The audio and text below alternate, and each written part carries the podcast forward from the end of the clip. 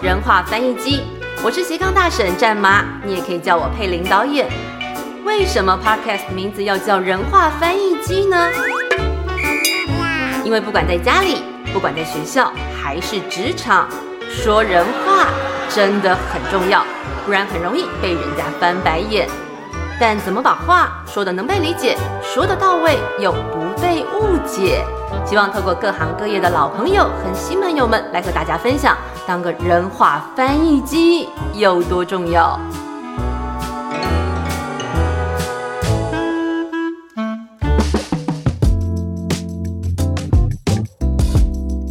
欢迎收听人话翻译机，我是佩玲。今天的身份呢是《奔跑吧小牛》纪录片的导演。我先介绍一下今天来宾的这个精彩棒球路。呃，他待过了职棒统一狮队，也待过了义大犀牛队，而且呢还待过了美国职棒水手队。我们欢迎这个张立凡教练，请立凡教练跟人话翻译机的朋友打个招呼。各位听众，大家好，我是立凡。那我之前在职棒哦，有去过美国，然后有有经过台湾职棒的一些选手身份，然后目前最近的一份工作是魏全龙队的客座投手教练。那主要的身份还是以德州游击兵队的球探为主。那希望可以跟大家分享一些棒球路上面的一些开心的事情。哇，听到这个美国职棒游击兵队球探，很多小球员应该就眼睛亮了起来。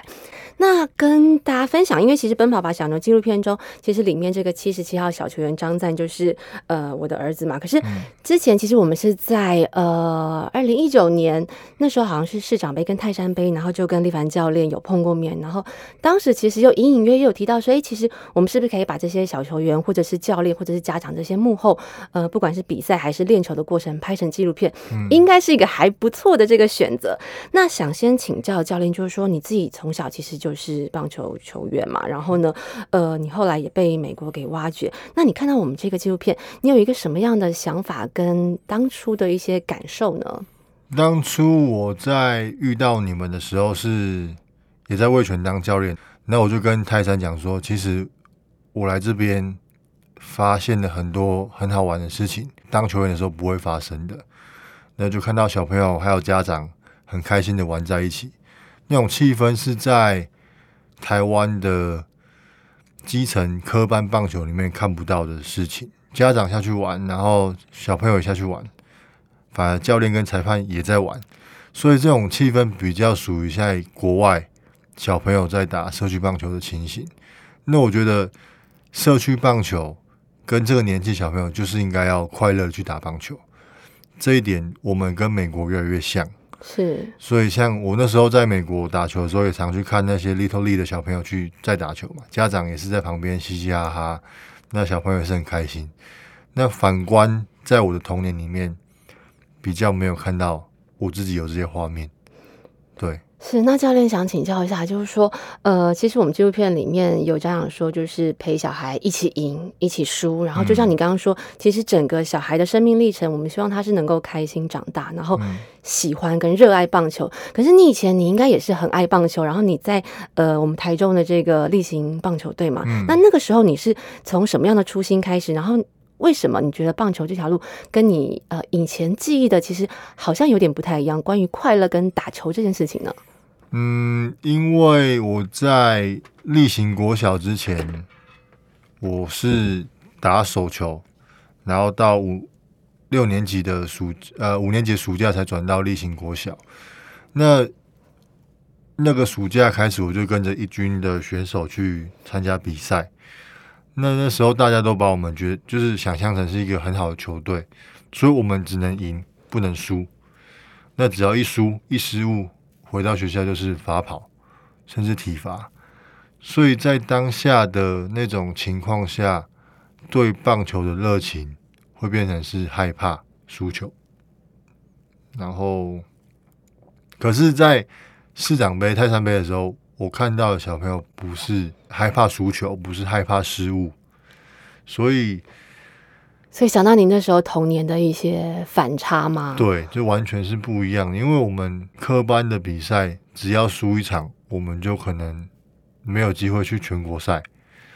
那一年的比赛就是这么多，就这几个，所以就会觉得说，我们必须要把最好的表现表现出来。但小朋友那时候的抗压性啊，那时候的身体的能控制能力或是技术方面没有这么成熟，可是心里的包袱却很重。对对，反而是越打越绑手绑脚，所以跟我在例行国小的时候是完全不一样的画面。那这个是你国小阶段，呃，因为其实你们就是竞赛型的、比赛型的选手。那到了国中之后，也是在打棒球嘛？那国中之后，呃，状况有好一点吗？还是嗯，国中之后更更严重吧，因为西苑国中那时候是在连霸的情况下，几乎都没有输球。我们从国我从国一到国三输球的次数，诶、一只手数得出来。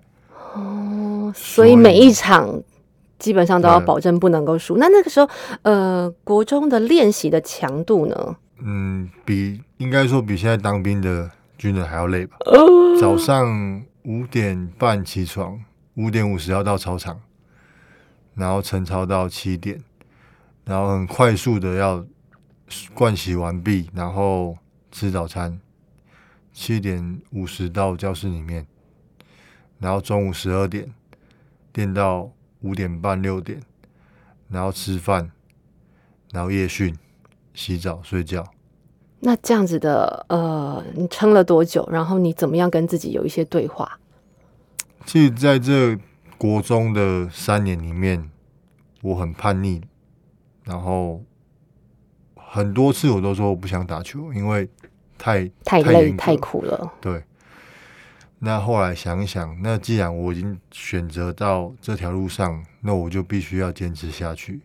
从手球队转到棒球队这这条路开起来之后，真的是五年级的时候你转到棒球队，五六年级，那那个选择也是你自己对，也是我自己决定，因为我那时候觉得说，我既然那么爱运动，那为什么不要选一个可以养活自己的运动去从事？所以我就选择棒球。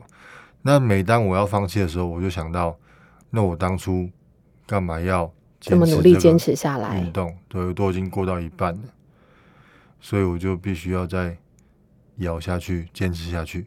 所以这个这个过程中，其实没有所谓的真正的开心，但是当下的自己就知道说，你把它已经把它当做未来的目标，未来的工作，所以你国中就已经确定你将来要打球，靠打球为生吗？不是国中，是国小五年级。家里怎么样反应呢？他们也应该可以感受到你可能打球已经变得不是那么开心。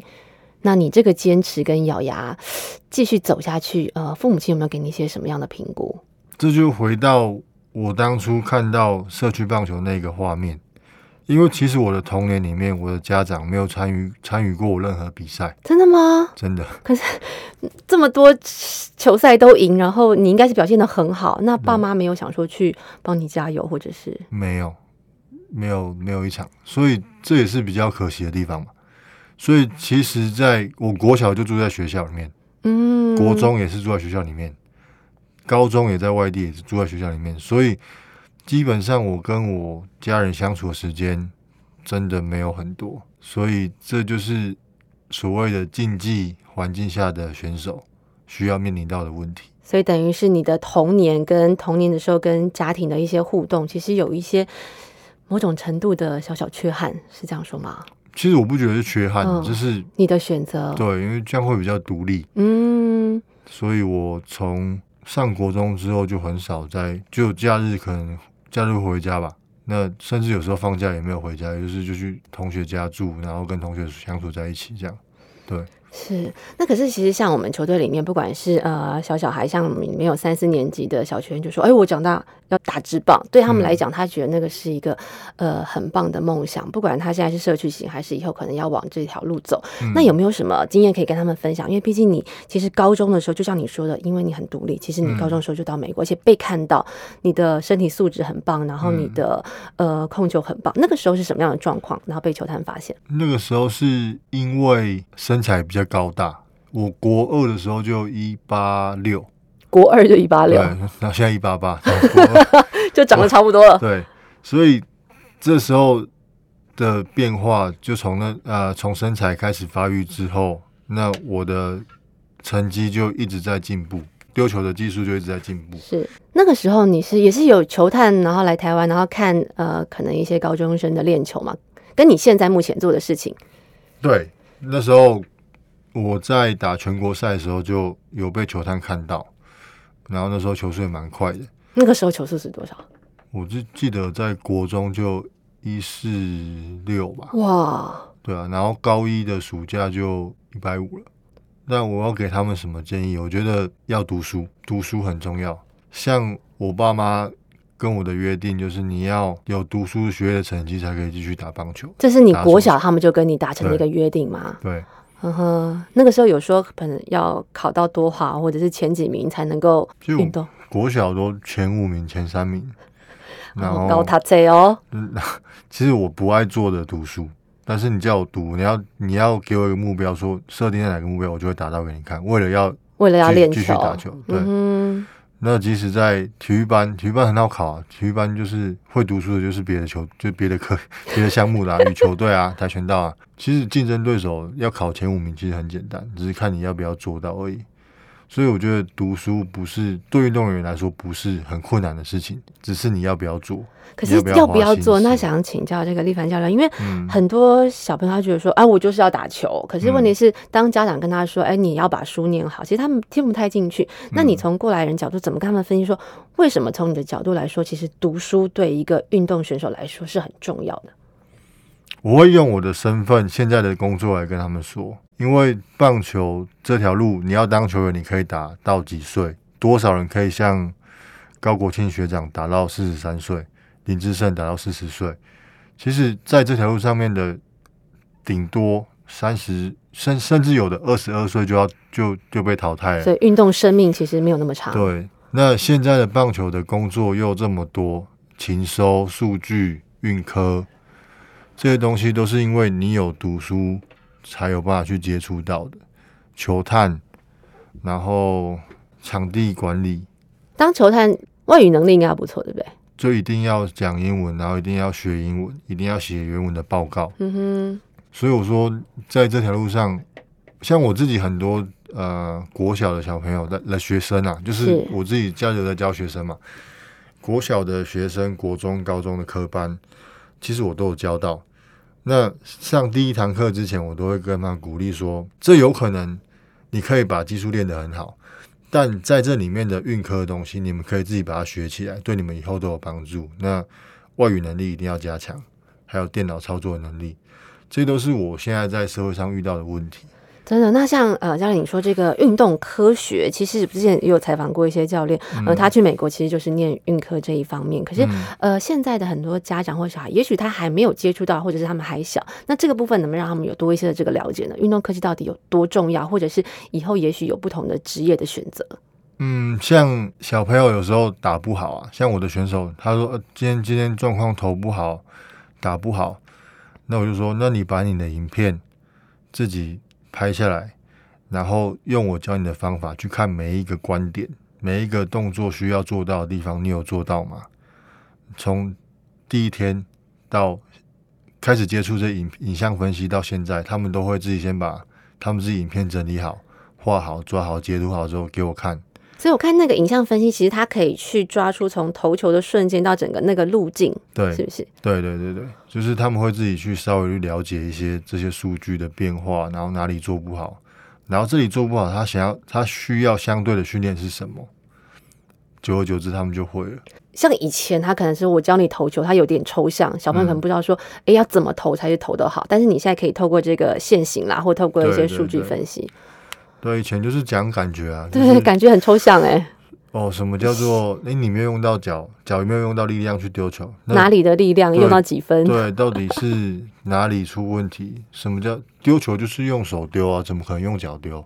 当下如果我是选手，我听到我不会想要去多想这方面的问题。你也没有跟我讲说，那你叫我脚出力，我要怎么出力？嗯哼，所以现在已经做到说，哦，影片看这边，哎，这这个脚在这时候应该是要往后收，但是你是往上提，那是不是会把力量分散掉？所以在试着这个这个阶段的脚的时候，你的脚的动作试看看怎么往后收，做到的话就脚就会把力量关到球上面。所以会比较简单的让选手容易懂。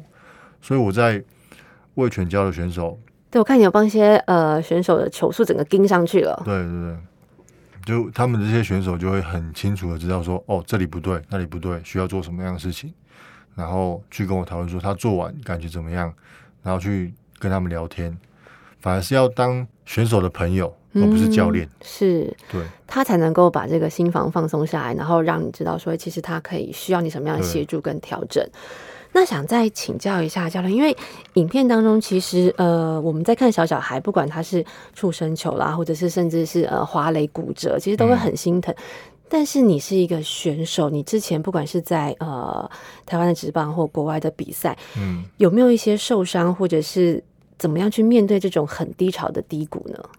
就我我在选手的阶段啊，从国中国二开始丢球量就很大，整个手臂，人家说这个黄金手臂要怎么样保养，或者是受伤怎么办？然后十六岁要签约之前都要体检嘛，其实他就已经检查出我肩膀已经准备要去开刀那种，已经过度磨损，对，十六岁的情况下就已经这样，那可能评估在二十岁左右就要去开刀，甚至不可能，就是甚至不想跟我签约这样。那是因为我表现的我真的很想，不管你要扣我多少钱，或是你要，我就想去，因为我觉得在台湾我没办法在这个环境，我没办法再进步。当下的想法是这样，因为美国毕竟是在运科啊，然后所有训练都是在领先我们很多的情况下。后来我十八岁的时候就去开刀，肩膀关节唇撕裂，对投手来说是一个很严重的伤害。最痛苦的是你连续开完刀连续两年都在做，每天都在做一样的事情。嗯，你在每天的高潮低潮，你都是要保持把这些训练的菜单做完，那是一个非常不容易的事情。那也还好，我有认真的去做。嗯哼，所所以以你花两年的时间熬过这个肩伤，对，即使到现在还是会痛啊，因为那它不会完全好，你只是花两年时间了解你怎么跟这个伤伤痛去相相处对话，对，那你可能今天起床，昨天可能状况很好，但什么事都没做，起床的肩膀就抬不起来。在这复健的过程中，常会遇到这种事情。但这时候你要怎么去面对你自己，这是一个很大的考验。很多在复健的情况下就已经放弃，下去。对，就是我做再多还是会痛，那我干嘛要做？那你怎么坚持下来的？我只对自己说，你不做会更痛。你既然都还想要继续打球的话，你就必须要做。当医生说你这个肩膀打开之后，他看到的是比车祸还要严重的伤，那他评估说你不，他不可能会百分之百完全好，球速会不见。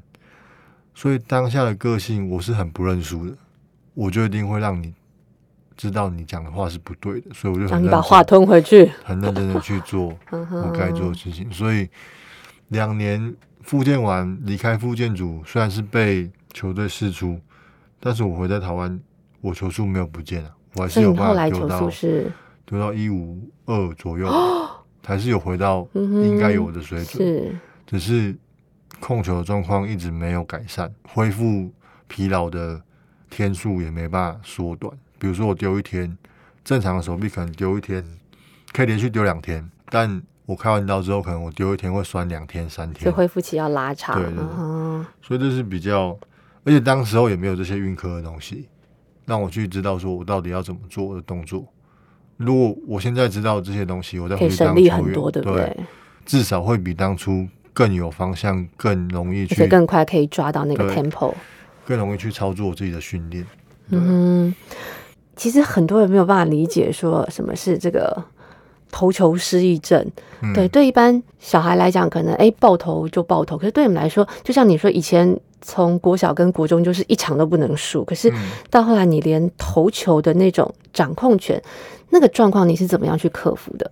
投球失忆症发生到治疗好吗？嗯哼失忆症这种东西其实很微妙，它。是突然就出现的吗？对，如果有一个医生说他可以百分之百治疗头球失忆症的话，我相信他会赚的钱会很可很可观、很恐怖，因为它是一个没有没来由的。就会发生的的一个事情。比如说小朋友像哦国小小朋友把球丢歪，他觉得很正常很开心，哈哈，你怎么会接不到？但到职业，你把球丢到捕手后面，你就会在意很多的眼光，捕手怎么看你，教练我们的教练怎么看看你，对方的教练怎么看你，对方的打者怎么看你，同时你会把所有的目光拉在自己身上，甚至因为有一句话就让你头有失忆症，就突然哎、你在丢好好的，突然一颗偏掉，教练说啊哪呢？怎么会差这么多？我当下其实我没有想很多，但是因为你这句话让我想的更多，嗯，所以很多我觉得头各种情况都有。头流失忆症发生的关键点，教练占了很大的因素。所以我在执教的过程中，选手爆头、选手丢不准，我都不会太惊讶，我都反而是很低调，跟他没关系，再来加油，这很正常。不然可能会更加重对他的，对对对嗯，像魏权的投手也是有遇到这种问题，但他在这个选手在我旁边丢的时候，他就不会有这个问题；在别的教练旁边丢的时候，他就会出现这个问题。因为像你刚刚说，其实你会想当他的朋友，而不是当他的教练。对，因为这种情况我很清楚啊，即使他是投球失忆症，看得出来他就是已经失忆症，但是你不能跟他讲说你是，不能跟他说你是失忆症，你只要说这很正常。我甚至丢的比你还糟糕。让他先释怀，才能够慢慢走出去。对对，对所以让他不要有很惊讶做出这这事情的的想法。谁不会爆头，谁不会保送，谁不会出生球，不要这么执着在那一球。对对，嗯，那你就想象，我国小的时候也常把球丢到后面啊，我常也丢到人啊，甚至我在职业的时候也常把球丢到后面啊。那这有什么有什么好大惊小怪的嘛？但以前的教练可能就说啊，你这样丢不要丢到你旁边跑步，会有一些酸言酸语。对，就是这是很很传统教练会做的事情。那你怎么看待我们纪录片里面这些呃，不管是花了八九年的这个总教练，或者是说这些家长教练的这个角色呢？跟你之前面对到的一些教练，然后或者是以后怎么样让更多的孩子，不管他在社区棒球还是要走竞技选手型，让他们能够更正向。其实现在社区棒球这样，我都觉得很棒。它可以让小朋友去了解什么叫棒球，然后去玩棒球。那当然在专业度上面可能没有这么充足，但是如果要从社区棒球转到科班的棒球，我觉得要分开训练。要怎么样让这些家长或者小孩知道说，其实你是适合呃在社区，然后慢慢磨练球技，然后喜爱棒球，然后或者说你真的是可以已经到够充分，然后往这个选手的路去训练了？有没有一些很明确的指标？这时候社区棒球的教练就要占了很大的责任，你要去帮选手建立这些心态。嗯然后他评估他他有没有办法适应这些东西。那你觉得他可以，然后小朋友也想要，对方的家长也想要去进入走入科班这个方向的时候，你就必须要去专业一点的训练他，然后模拟一些有可能会发生的事情，去看他的反应，能不能够面对，对对不对？因为毕竟，如果你什么都是让小朋友用玩的心态的话，去面对棒球，那他到科班他一定不会。那个落差太大，嗯偶尔要给他准备进入科班的一些小朋友去冲击一些事情，给他一些前置的心理准备跟然后看他。怎么去适应。那就算不适应，慢慢的一次两次，慢慢的变得严厉一点，而不是完全就是放牛吃草那种心态。因为像现在的科呃社区棒球的教练或是气氛都比较属于像玩乐心态，所以我说分开训练的目的就是，我这十五个里面可能有六个要去科班，假设未来他有这个规划，让他知道那个是一个什么样的场域，对对对，甚至可以请他去看哦，例行国小、大人国小这些科班训练的一些样子，或是参与他们的，我相信他们都愿意开放让你们跟着去训练。嗯哼，就有点像是体验，看看然后去感受一下。对，那如果年纪也有关系啊，他们不会一开始就很严厉啊。低年级在科班的，他们也是像在社区棒球、社区棒球这样子玩耍玩球主，要比赛应该都是高年级，对不对？所以慢慢的，他其实有一个机制度了，他不像我们以前那么严格，就是不对就打，不对就跑。当兵，对，对 所以我觉得不用太担心。嗯哼。那教练，呃，其实我们这个影片也想传达，可能家长跟小孩的这个亲子呃共享这种娱乐的这种概念。那你自己本身现在有两个小孩，对不对？对，那你会怎么样？希望让这个雨虹或者是佑伦，呃，让他们很确定说，哎，自己是不是想要走体育路，甚至是想要走这个棒球路呢？你会怎么去观察，或者是给他其他的资源呢？嗯，像我在假日的时候，我会教科班的选手，然后我自己有一个场域可以去教他们，那我就会带他们去看，看他们在观察我教学的过程中有没有兴趣。那像老大目前是有兴趣的吗？慢慢的会想说，他想要留下来这边陪我工作，就是到街，嗯不不管多累多晚，他都想要留下来。那他会帮忙捡球啊，然后我在旁边教小朋友的时候，他也会去去尝试我们在看讲的那些动作嗯怎么做，脚要怎么做。这是我观察到，他其实有想要去往这方面，但是我觉得还不要太早，因为他现在才一年级，老大才一年级，是，对，所以我不想要那么快就让他知道说这个是什么东西，你就在旁边看就好，你我也不会去教他，你就是自己看自己观察。等到他真的想要寻求你的帮助或者想学的话，对，嗯对，我觉得哼，就是你逼他去做这个事情，不如他自己来问你。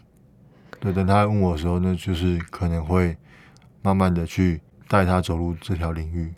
可是那时候呃比较好奇，就是听立凡教练在讲说，其实你国小五年级就很确定你想要靠打棒球，然后当做你的职业。嗯，那你从小到大，呃，有哪些这个不同的阶段？然后你有给自己很明确的分析，或是寻求哪些资源呢？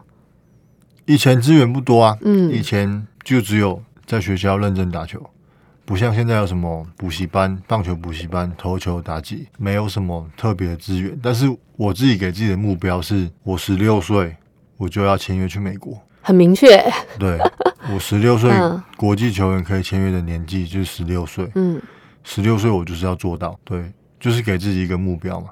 然后比如说每个杯赛的表现，我就是要设定一个目标，这些目标达到，我当然就是以国家队身份去比赛嘛。所以那时候目标很明确，不管跑步、体能训练的时候，我都是跑在前三个。那时候我们是国高中一起去跑野跑啊，就是我们像在洲际棒球场跟西苑是一个非常远的距离吧。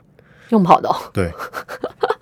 然后现在的人美国小嗯是我们那时候的球场，所以我们从西苑跑到人美国小，再跑回来练球，跑过去练完球跑回来。所以我每天，嗯好劲然后哦，另外一个球场是在新农山庄大肚山上面，西苑跑到那边大概六公里，跑回来再六公里。我小时候就是人美国小的预定地，从西苑跑到那边大概十二公里，再跑回来再十二公里，所以我每天都是这样。虽然很累，但是我都是跑在前面几个，对啊，所以我会给自己要求自己的目标目标说，我就是不管我没有报名比赛，但我可以做到的事情，我就要做到最好。那再想请教一下教练，就是说，呃，能不能让更多孩子或家长知道，其实打球它可能不只是当选手，他有什么样更多元的路径呢？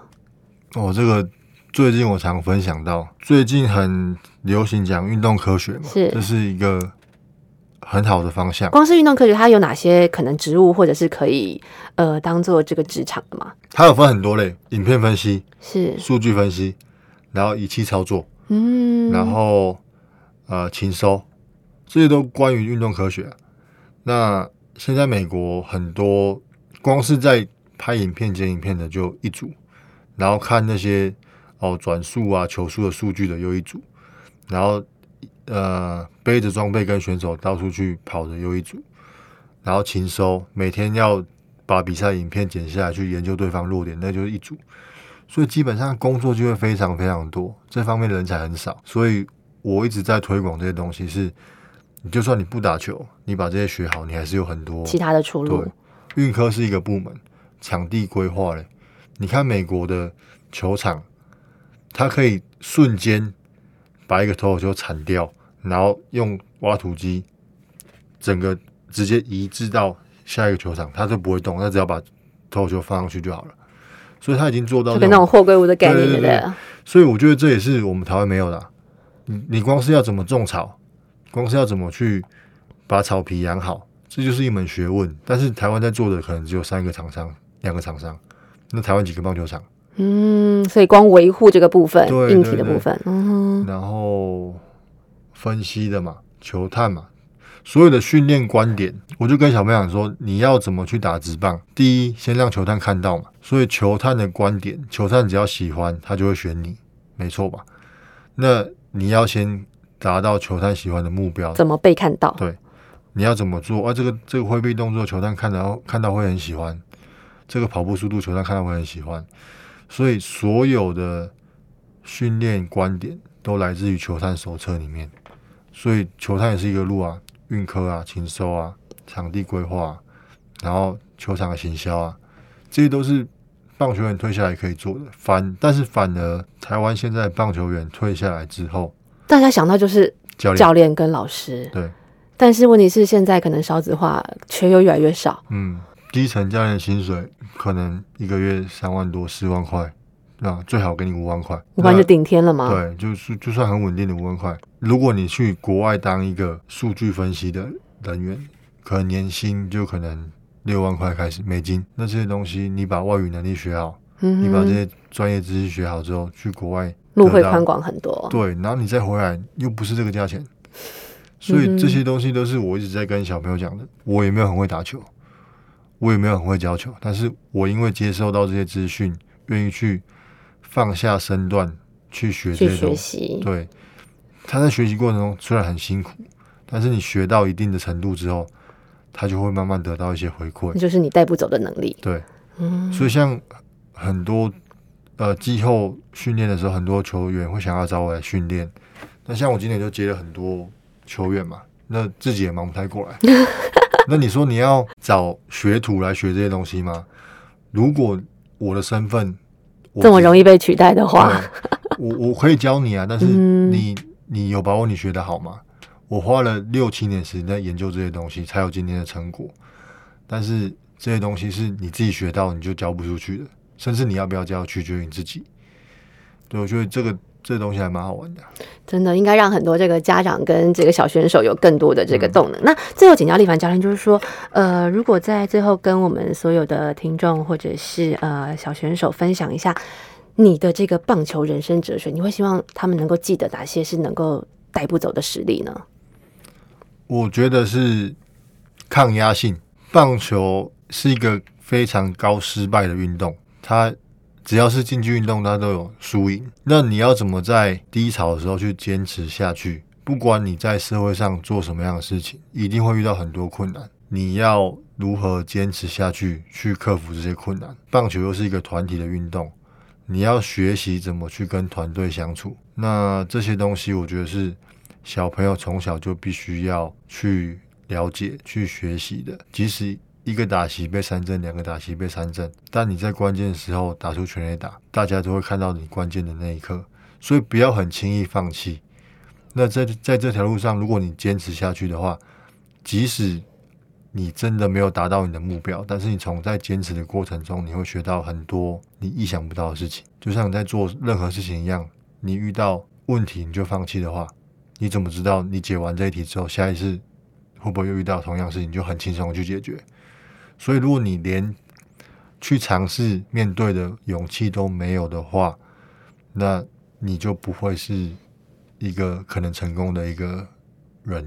对，没错，就是像呃教练说的，这个心理素质、抗压性很重要，然后解决问题的能力很重要。那你前面也讲的，其实要多念书，然后多吸收一些像这种运动科学的一些知识。嗯，今天非常谢谢立凡教谢练，谢谢谢谢谢各位听众，也请大家支持这个纪录片《奔跑吧小牛》跟我们的人话翻译机，谢谢大家。谢谢。